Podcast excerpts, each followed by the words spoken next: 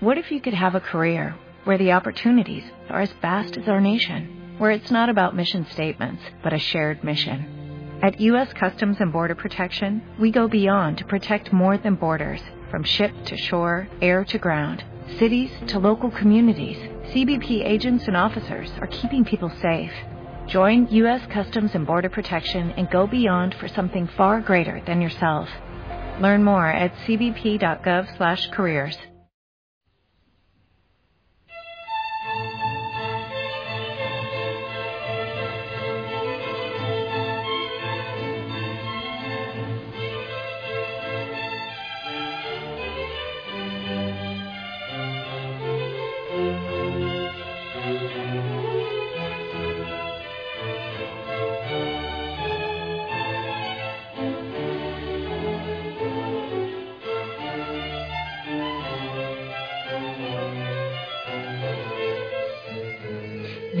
que el Señor te bendiga. Te un fuerte abrazo en este día de fiesta, los domingos, día de fiesta, día del Señor. Celebramos la vida, celebramos la resurrección.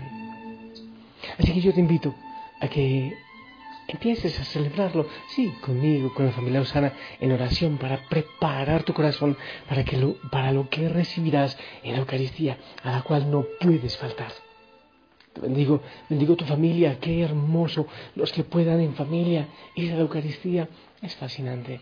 Ir a apoyar el sacerdote, eh, si pueden ayudar en algo, en fin, de todas maneras, vivir esta experiencia con la comunidad y con el Señor. Quiero compartirte la palabra del Señor, el Evangelio para este día. Evangelio según San Marcos, capítulo 10 del 46 al 52.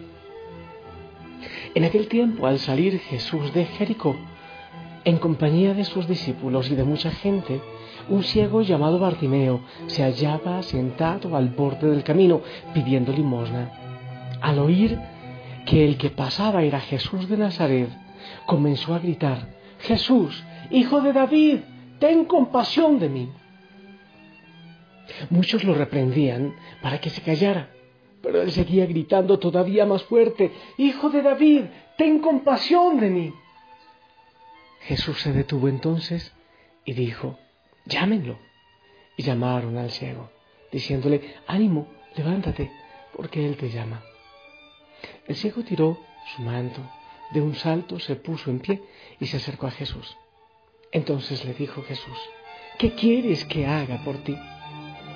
El ciego le contestó, Maestro, que pueda ver. Jesús le dijo, vete, tu fe te ha salvado. Al momento recobró la vista y comenzó a seguirle por el camino. Palabra del Señor.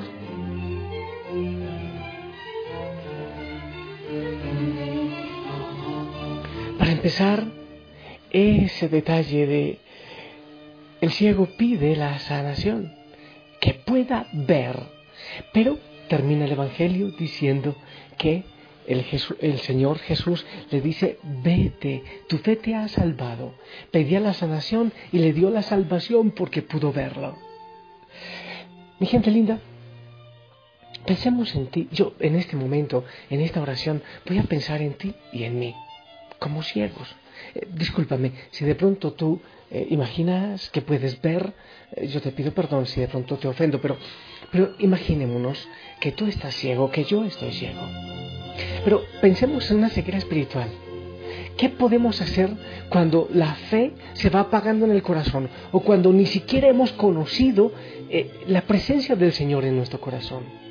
¿Qué pasa con el mundo cuando parece que se va ensegueciendo cada vez más, turbándose de tantas cosas, dejándose encandilar por tantas cosas en el mundo. ¿Será posible recobrar la fe?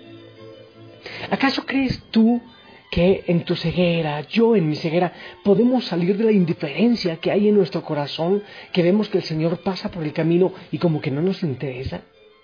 Vamos a ver cuál es el proceso que nos muestra el Evangelio de San Marcos para salir de la ceguera, para que tú y yo salgamos de la ceguera. No pienses en nadie más, piensa en ti, en tu realidad. Primero, yo pienso que es importante saber que hay ceguera. Oye, si no sabía Bartimeo eso, pues no iba a salir gritando para que Jesús le sanara. Entonces, lo primero es, Señor, yo estoy ciego, pero quiero ver. Acepto que tengo ceguera, acepto que debo eh, ver más, que debo dar un paso hacia adelante. Eso es lo primero. Debemos entonces reconocernos tú y yo en la figura de Bartimeo, en la persona de Bartimeo, en el ciego. ¿Cuántas veces vivimos ciegos? Vivimos sin ojos para ver la vida como la vio Jesús. Vemos nuestra vida como la ve el comercio, vemos nuestra vida como los artistas, los futbolistas, los cantantes, pero quizás no como la vio Jesús. Así como Bartimeo estaba a la orilla del camino, nos sentamos, nos instalamos quizás en una religión de muchos preceptos muy bonitos, tremendamente profundos, pero que no vamos más allá instalados, apoltronados a la orilla del camino. Nadie nos mueve y no hay para qué movernos, o al menos no entendemos para qué debamos movernos de esa religión convencional sin fuerza para seguir los pasos de Jesús que trae la buena nueva, la vida en libertad, en transformación. Como estoy, estoy bien, no hay por qué cambiar, así estoy excelente. Como el ciego, sin un camino para andar él estaba al borde del camino. O sea, al borde, no estaba caminando por el camino. Estaba a la orilla. No sé si tú te has sentido así. pues yo también, seguramente, muchas veces en la vida.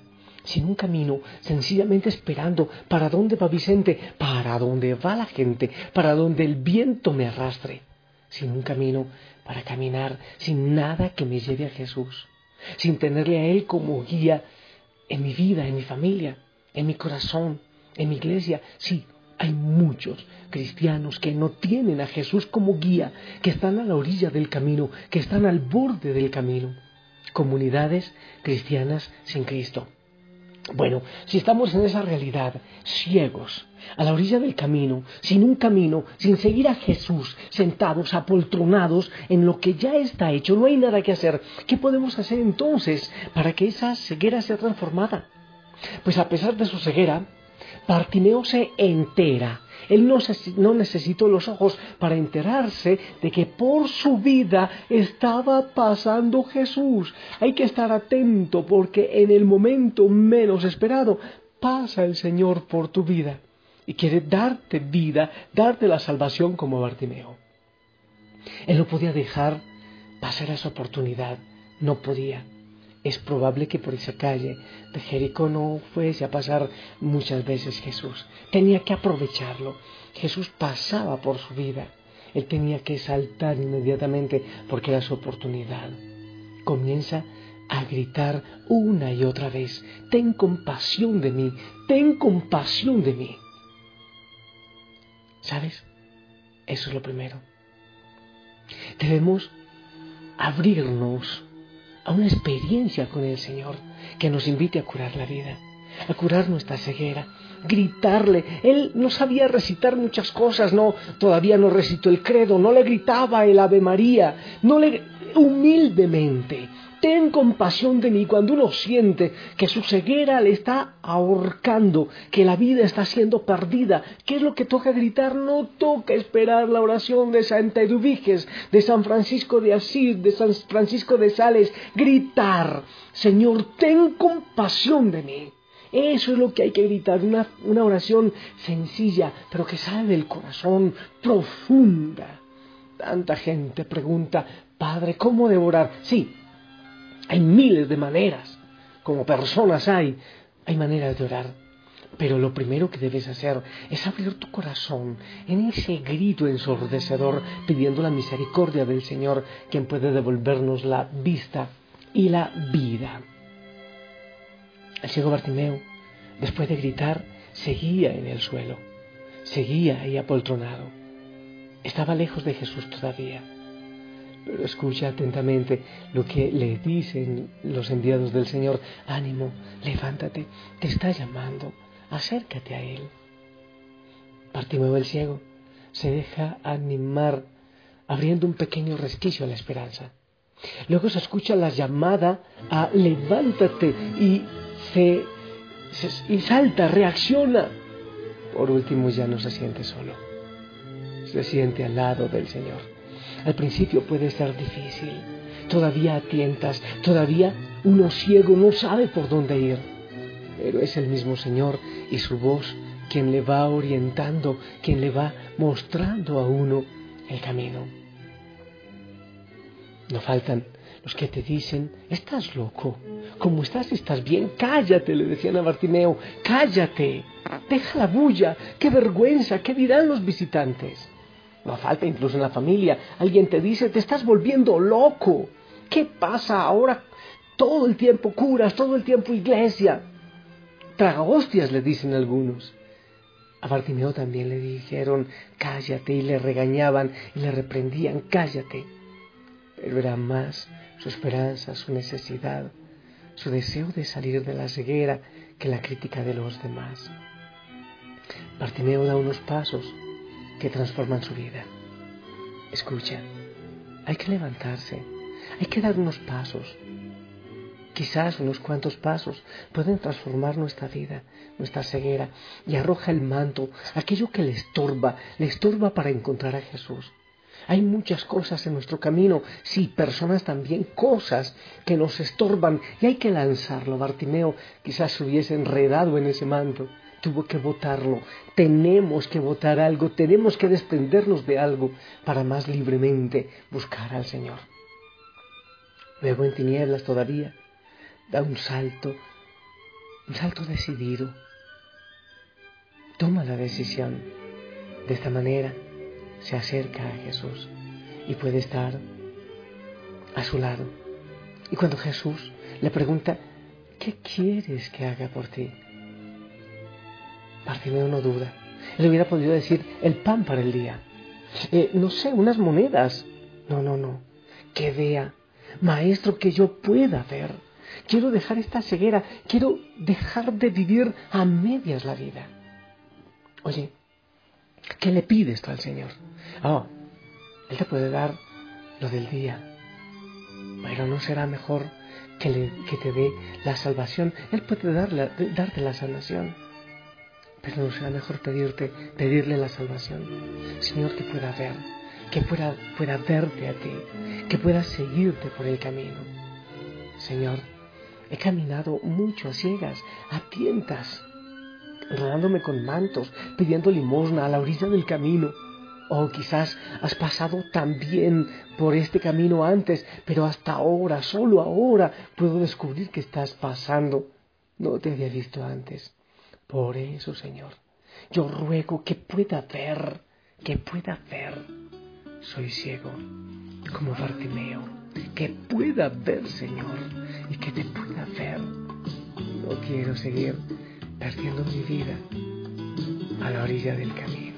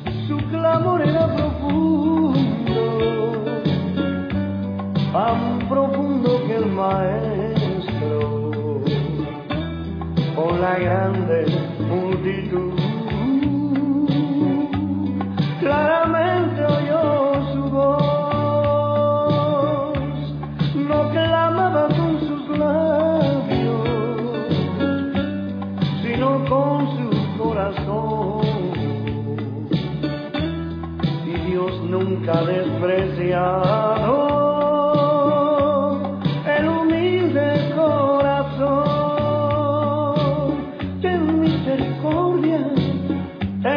misericordia de mí. Le gritaba, Bartimeo,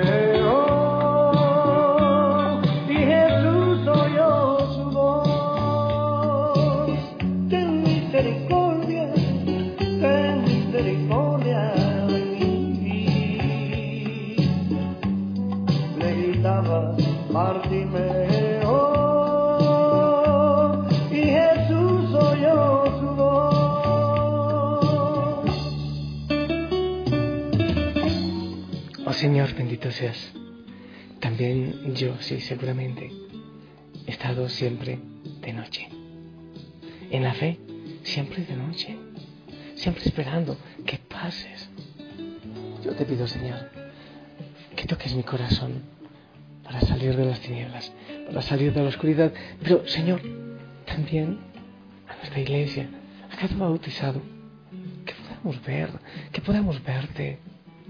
Quizás hemos estado, estado poltronados a la orilla del camino sin tener un camino para andar, para seguirte a ti, esperando sencillamente el pan de cada día.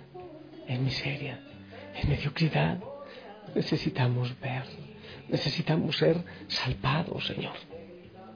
Te lo ruego, te lo suplico para mí, para la familia Osana, eh, que te sigamos, pero apasionadamente, que sigamos tu camino, Señor, con amor, con pasión, con gozo, con alegría. Que podamos ver como tú ves, en misericordia. Te pido, Señor, que bendigas, que bendigas a cada hijo, a cada hija de la familia Osana, que toque su corazón, el mío también que no nos muramos ciegos. En el nombre del Padre, del Hijo, del Espíritu Santo. Amén. Familia linda, esperamos tu bendición, pero con fe, por favor.